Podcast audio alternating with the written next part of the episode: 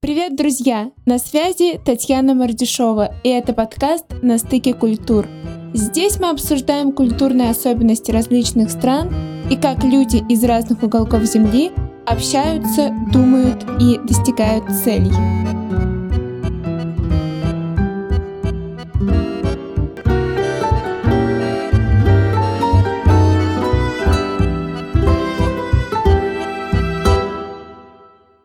Сегодняшний выпуск для меня очень особенный, потому что в нем я бы хотела поговорить о стране, где я сейчас нахожусь.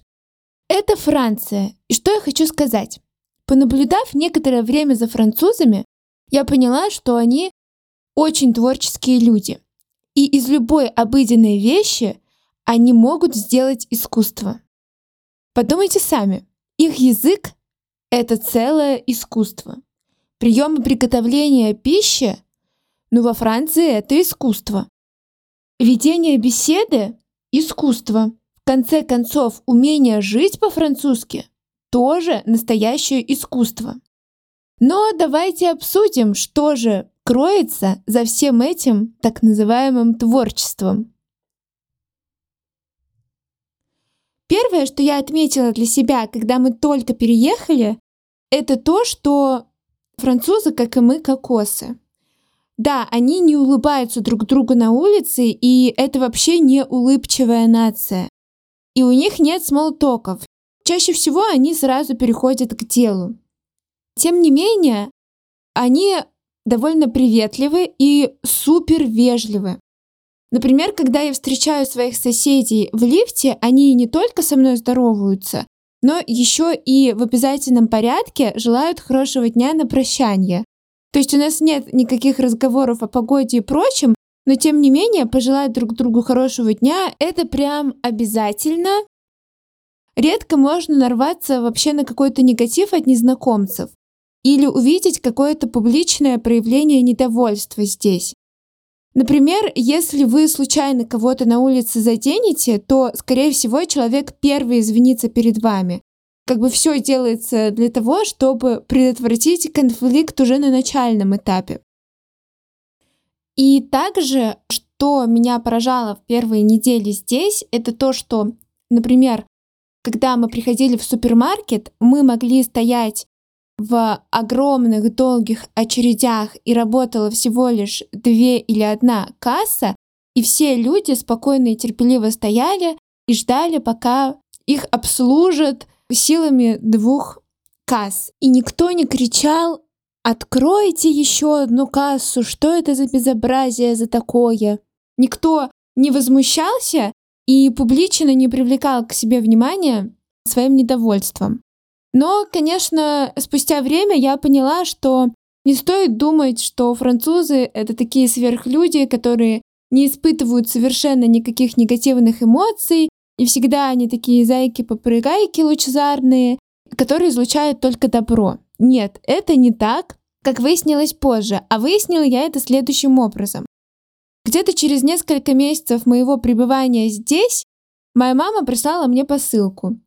Для меня всегда поход на почту это довольно стрессовое мероприятие, потому что у меня куча травм, связанных с почтой России, но тем не менее деваться было некуда, надо было идти. Я пошла и была поражена профессионализмом и скоростью работы местной почты. Меня обслужили просто прекрасно, очень оперативно, и все мне объяснили на английском языке. Быстро нашли мою посылку, быстро мне ее вручили. Ну, по моим меркам быстро. Может быть, какое-то время я там все-таки постояла в очереди. Короче, я была просто в шоке, в приятном, и решила немедля зайти в Google карты и написать им положительный отзыв. И что же я обнаружила в Google картах? А обнаружила я, что у этого отделения почты, которым я только что была просто восхищена, очень-очень низкая оценка 2 и 3 всего лишь, и огромное количество отрицательных отзывов. Часть отзывов была действительно резонной. Люди писали про то, что там, например, их посылки потерялись, или посылка доставлялась очень долго. Ну, в общем, типичные жалобы на работу организации такого рода. Везде это есть. Но большая часть отзывов была посвящена тому, что люди там ждали очень долго. А долго это больше 15 минут. В моем понимании, и опять-таки после посещения Почты России, после травм, которые я там получила, 15 минут это вообще сущий пустяк. Это просто ничто, потому что на Почте России можно было полтора часа прождать и ничего не получить. И вот это вот досадно. А когда ты ждешь 15 минут, и тебя все-таки обслуживают, это, как по мне, какая-то ерунда. Ну вот французы так не считают, и они писали эти отзывы. Также писали, что работники грубые с ними были и так далее. В общем, какой вывод я могу сделать? Что французы, они со стороны очень терпеливые. Возможно, считается здесь, что скандалить публично это мавитон, а вот прийти и настрочить гневный комментарий дома — это вполне себе пристойно. Это вполне себе рабочая схема, и, возможно, она возымеет какое-то воздействие на ту организацию, которой вы недовольны. И в целом этот подход французов к подаче обратной связи, он работает всегда. Они не любят напрямую, так сказать, тебе высказывать какие-то негативные моменты, а вот завуалированно или как-то очень скрытно, пожалуйста. Вот что, например, пишет Дина Куликова в своей книге «Эти странные французы». Однако, насколько французы могут быть приятны и обворожительны, настолько же они могут быть вредными. Дело в том, что во Франции действует негласный запрет на прямую агрессию. В любом споре человек, перешедший на личности и на оскорбление или повысивший голос, считается автоматически проигравшим, поэтому французы с детства практикуются пассивной агрессии. Я так и не решила для себя, что лучше. Попробую привести условный пример. Допустим, в обычной российской поликлинике вам нужно только спросить, а очередь уже в плохом настроении. Обязательно найдется кто-то, кто скажет что-то из серии «Куда ты лезешь? Тут очередь стоит. Глаза разуй». Ну и можно ответить «Мне только спросить». А они вам, а вы им. Во Франции реакция будет другая. Вам не скажут, куда лезешь. Вместо этого француз громко, тяжело вздохнет, закатит глаза, поднимет плечи к ушам и скажет, как жаль, что некоторых не научили в школе соблюдать банальные правила вежливости. При этом на вас не будут смотреть. Не смотреть на человека и говорить о нем в третьем лице – это две излюбленные техники французов, которые позволяют им мастерски выводить из себя любого человека. Вот такие дела. И то же самое в бизнесе. Французы не любят давать обратную связь. Позволю себе еще один пример из моей жизни на этот счет. Когда-то я работала в HR-отделе в филиале французской компании в России. Руководство все было во Франции, соответственно, а наш офис находился в России. И очень часто мы сталкивались с ситуациями, когда французские менеджеры были очень недовольны нашими российскими сотрудниками, причем конфликты порой доходили до крайней стадии, когда они подключали уже, соответственно, нас, HR, чтобы со всем этим разобраться. И все сводилось к тому, что наши русские сотрудники просто не догадывались, что их работа кого-то не устраивает. Они просто не считывали вот эти вот завуалированные фразочки, когда там о тебе в третьем лице говорят, что-то пытаются тебе высказать, Потому что в России-то у нас критика довольно прямо подается. А вот во Франции нет. И в итоге французы уставали вот этот свой завуалированный негатив выливать и уже шли писать негативный отзыв в HR-отдел. Но в этом все французы, так сказать, обратная связь — это не их сильная сторона. Но давайте вернемся к истокам и поговорим еще немного о том, Какие французы кокосики? Кокосовость французов проявляется также в их четком разграничении личных и формальных отношений. Французы вряд ли будут обсуждать темы семьи или личной жизни с коллегами или партнерами по бизнесу. Давайте немножечко затронем тему дружбы во Франции. У меня еще нет опыта дружбы с французами, поэтому я позволю себе еще раз обратиться к книге «Эти странные французы» Дины Куликовой и поделиться с вами ее мыслями на этот счет. С появлением первых друзей во Франции становится понятно, что дружат тут немного по-другому. Друзья нужны для встреч и совместной деятельности. С друзьями можно пить вино на набережной, ходить на выставки, ездить в путешествия, есть галеты. Главная задача друга — приносить легкость и радость в твою жизнь. И нельзя путать друзей с кризисным центром. Короче, основная идея, которую хочет донести Дина Куликова в этом повествовании про друзей, состоит в том, что друзья во Франции — это не про огонь, воду и медные трубы. Они не будут решать ваши проблемы и спасать вас постоянно. Друзья во Франции — это больше про досуг, про совместное времяпрепровождение приятное, про веселье, про смех.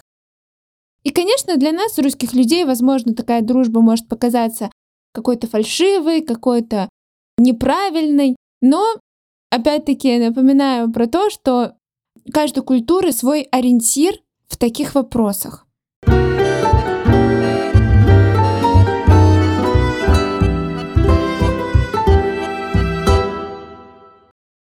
Во Франции определенно высококонтекстная коммуникация.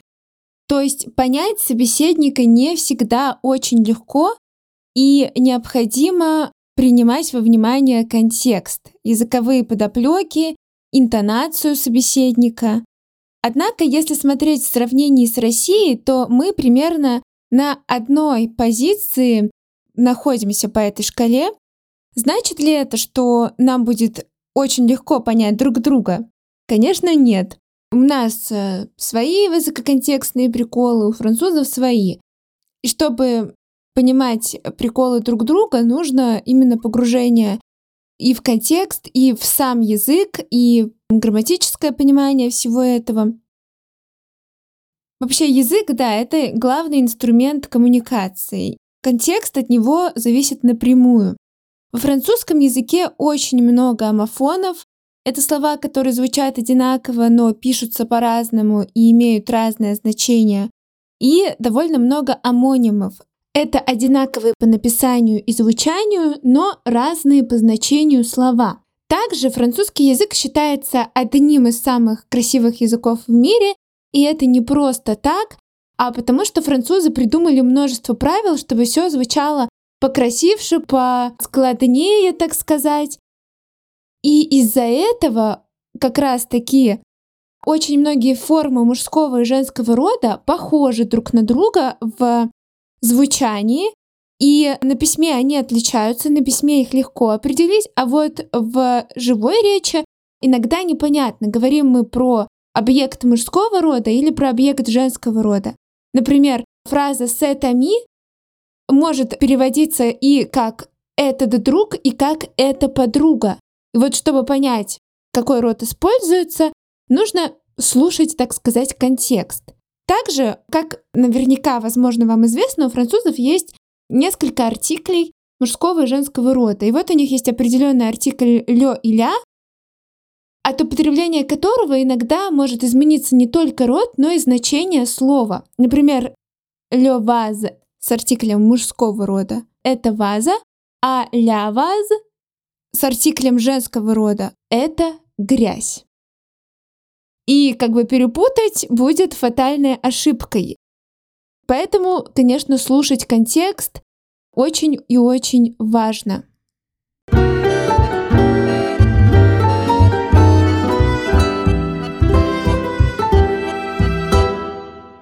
Но что спасает от недопонимания, это то, что французы очень эмоциональные собеседники, которые обожают жестикулировать.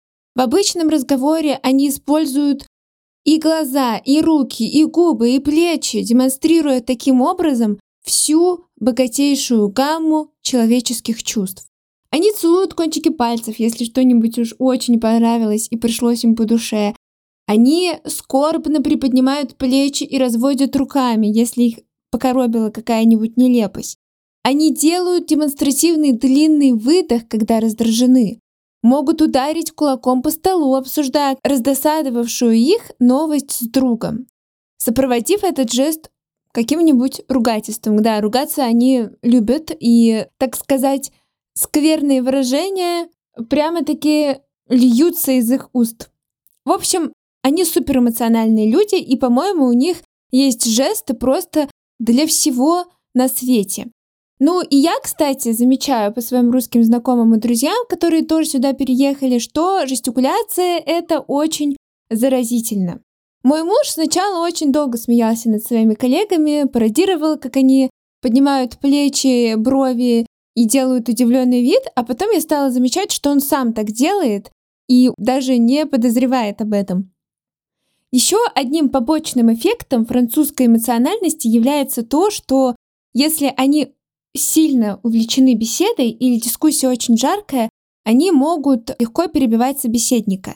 И это здесь не считается какой-то грубостью, но является признаком внимания и вовлеченности, поскольку таким образом французы показывают, что они понимают, о чем говорит их собеседник, и тоже хотят продолжить разговор. Помимо этого, французский стиль общения зачастую напоминает дебаты которые, кстати говоря, французы просто обожают. Поскольку во французской системе образования довольно сильный акцент делается на логическом анализе, дедукции, красноречии, французы, как правило, излагают свои мысли и идеи аргументированно и рационально. При этом они обычно не повышают голос, потому что, как нам с вами известно, повысить голос в дебатах означает автоматически проиграть. Жаркие дискуссии для них — это возможность продемонстрировать свой интеллект, знание предмета показать. Поэтому, если хотите также завоевать уважение французов в беседе, то старайтесь тоже аргументировать свою позицию. При этом важно не потерять самообладание и остаться вежливым и учтивым даже когда вы абсолютно не согласны с позицией собеседника. Кстати, в рабочих дискуссиях французы тоже любят поспорить и развить беседу. Поэтому, если, например, вам предстоит презентовать что-то французской аудитории, то будьте готовы к их каверзным вопросикам и тому, что придется отстаивать свою точку зрения до последнего. Обычно французы смотрят в глаза на протяжении разговора, Зрительный контакт для них очень важен.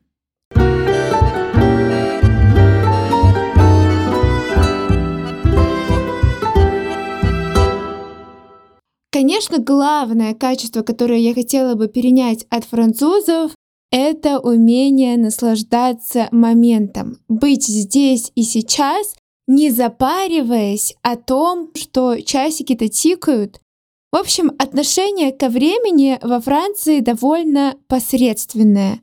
Особенно это видно потому, как французы обедают. В этот момент время как будто бы замирает. Неважно, что на работе куча каких-то неразрешимых дел и задач, пусть весь мир подождет, пока я наслаждаюсь этим прекрасным луковым супом и бокальчиком вина. Они просто умеют жить эту жизнь. И со стороны это выглядит, конечно, прекрасно, пока ты не сталкиваешься с этим на деле. Например, для решения каких-то своих административно-бытовых вопросов. И здесь можно натолкнуться на второй камень преткновения — французскую бюрократию. Вот и получаем расслабленное отношение ко времени плюс сложные бюрократические процедуры равно все делается не просто долго, а офигеть как долго. И с этим надо просто смириться и принять это. Но вернемся давайте к часикам еще немножко. Франция — это культура гибкого времени. Вот, например, что пишет Питер Мейл в своей книге «Год в Провансе» про отношение французских работников ко времени. Через четверть часика, например, означает всего лишь «сегодня». Завтра значит как-нибудь на этой неделе. а самый эластичный сегмент две недели может означать что угодно, от трех недель до пары месяцев или лет, но ни в коем случае не 14 дней.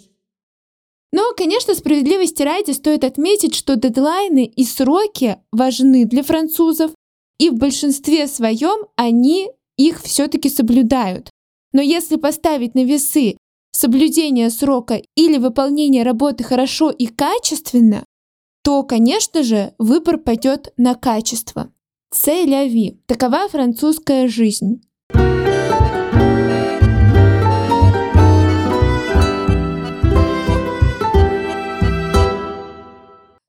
Когда я читаю описание практически любого народа, всегда есть фраза о патриотизме. Да, все люди так или иначе любят свою страну и гордятся ей. Кто-то больше, кто-то меньше. Это абсолютно нормальная тема. Но французский патриотизм, он несколько иной. Вот что пишет о французском патриотизме Ричард Льюис. Французский народ живет в собственном мире, центром которого является Франция – Французы поглощены своей историей и склонны верить в то, что их страна задала стандарты демократии, справедливости, государственных и законодательных систем, военной стратегии, философии, науки, сельского хозяйства, виноградарства, изысканной кухни и умения жить. Другие страны имеют нормы отличные от этих. И они должны многому научиться, прежде чем правильно поймут эти вещи. Я вообще думаю, что подобное отношение французов к своей нации имеет место быть. Конечно, они вам прямо это не покажут, но в некоторых вещах и даже в мелочах это очень ярко проявляется. Например, в их отношении к своему национальному языку. Они его обожают настолько, что ходит байка, будто бы они специально не используют английский, если им встречается англичанин или американец. Я не могу это проверить, потому что я говорю на английском явно хуже носителей, и сразу понятно, что это не мой родной язык.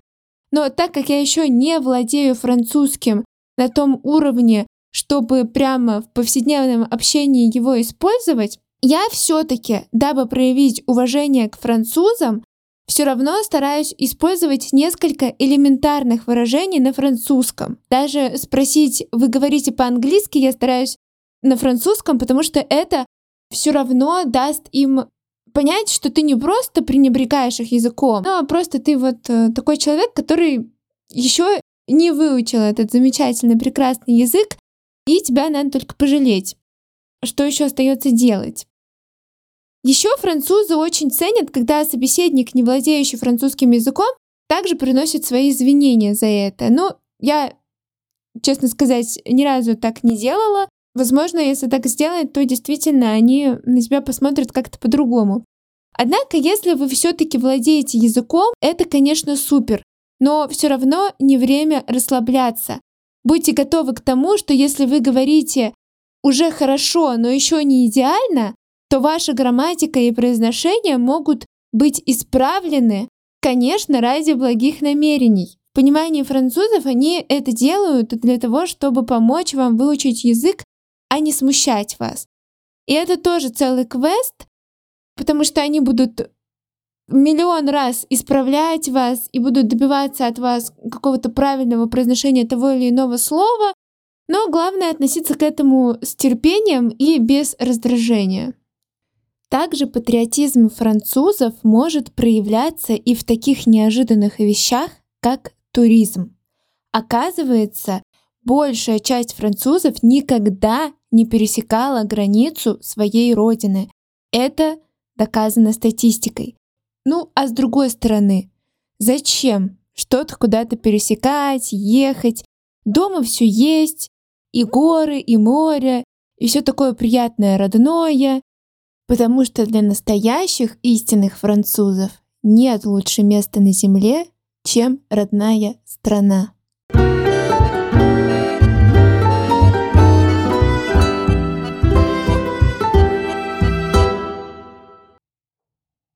Давайте теперь немножечко поговорим про рабочую сферу, как здесь все устроено. Если говорить про отношения, то в рабочей сфере для французов это важный аспект, но в любом случае это будут скорее формальные отношения, потому что, как я уже говорила ранее, французы четко отделяют личное от официального. Для достижения каких-то договоренностей с французской стороной важно взаимное доверие и уважение, которые завоевываются вежливостью, хорошими манерами. Также важно то, как вы выглядите. Да, здесь очень часто встречают по одежке. Все-таки не зря Франция считается законодательницей моды. И как ни странно, для бизнеса во Франции тоже важны связи. Однако они работают совсем иначе, чем у нас. Здесь вызывает доверие, если у вас и вашего потенциального партнера есть общие знакомые, которые могут хорошо о вас отозваться, порекомендовать ваши услуги, например. В общем, нетворкинг — это то, над чем стоит работать в французской среде. Вообще французские компании чрезвычайно иерархичны. В большинстве компаний существует жесткая субординация, нарушение которой просто непозволительно. Вот такой пример из жизни у меня есть. Один мой коллега, назовем его Олег, как-то раз попал в не очень приятную ситуацию. Мы работали в филиале французской компании в России, и Олег не подозревал, что во Франции довольно строгая субординация, тоже в целом, как и в России. Он думал, что вот в Европе-то все должно быть менее иерархично, более эгалитарно, так сказать. И вот к нам в российский офис приехал большой босс-француз. Для Олега это был начальник его начальника, и Олег очень сильно хотел с ним познакомиться. Поэтому без задней мысли написал ему в рабочем мессенджере, типа, хотел бы с вами познакомиться, давайте попьем кофе как-нибудь. Но ответа не последовало, и прошло какое-то время, и вдруг внезапно Олег от своего непосредственного начальника узнает, что этот большой босс был очень сильно раздражен выходкой Олега и предъявил своему уже непосредственному подчиненному, то есть начальнику Олега, типа какого черта субординация нарушена, зачем мне пишут подчиненные подчиненных. В общем, вышел такой небольшой скандал, но, к счастью, его смогли замять, и ни один Олег не пострадал. Но урок как бы был извлечен для многих, что во Франции субординация и иерархия — это очень важные вещи в бизнесе, и, возможно, для более молодого поколения это уже не так явно выражается, но все-таки эта тенденция еще существует во многих-многих французских компаниях. Но так мы не спеша подкрались к теме менеджмента во французской культуре. Давайте поговорим о том, какой же он идеальный французский руководитель. Французские менеджеры — это квалифицированные универсалы, которые знакомы со всеми аспектами или с большей их частью своего бизнеса или деятельности своей компании, способные в случае необходимости заниматься и производством, и организационными процедурами, и вести переговоры, и маркетингом заниматься, и решать кадровые вопросы, и работать с бухгалтерскими системами и отчетами. В общем, и швец, и жнец, и на дуде, и грец, что называется. В дополнение к своей коммерческой роли в компании французские руководители рассматривают себя как лидеров, имеющих вес в обществе. В самом деле менеджерская элита считает, что она содействует росту благосостояния самого, простите меня, государства. И я с этим соглашусь, потому что у нас в филиале нашей французской компании в России было несколько французских экспатов, которые, естественно, занимали какую-то руководящую должность, и все они были такого, так скажем, завышенного мнения о себе. То есть самооценка у них было все в порядке, и по общению с ними было понятно, что они какое-то свое предназначение в этом корпоративном мире и не только явно видят. и даже не скрывают этого. Во многих организациях менеджеры дают инструкции четкие своим подчиненным о том, как должна выполняться работа. А сотрудники, как правило, имеют определенные роли и обязанности. Ожидается, что работник должен разобраться, как выполнить задачу с минимальной помощью со стороны своего менеджера.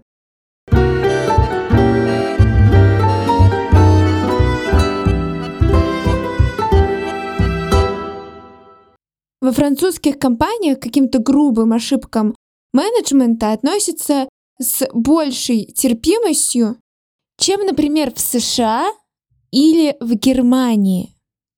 Руководители несут ответственность за те свои решения, которые они принимают лично, но маловероятно, что в случае провала их уволят или будут ждать от них самостоятельного ухода в отставку.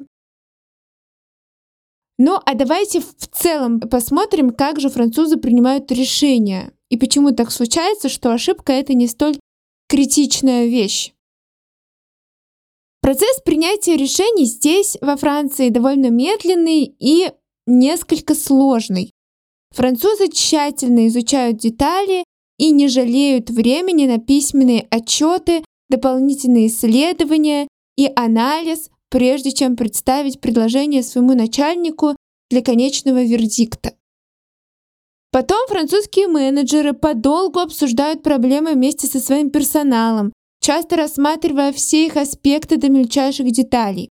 Однако решение обычно принимается здесь единолично и не всегда имеет под собой достаточные основания. Если взгляды директора заранее известны, изменить их будет ой как непросто. Поэтому после принятия решения сотрудники могут дать волю эмоциям и свободно покритиковать это решение, если они не согласны. Они знают, что им придется сделать то, что было решено, а спорить это уже вряд ли получится, но словесные разногласия позволяют им выразить свои чувства и продемонстрировать свои знания и опыт в данном предмете. В конце концов, в случае провала можно будет сказать «А я же говорила».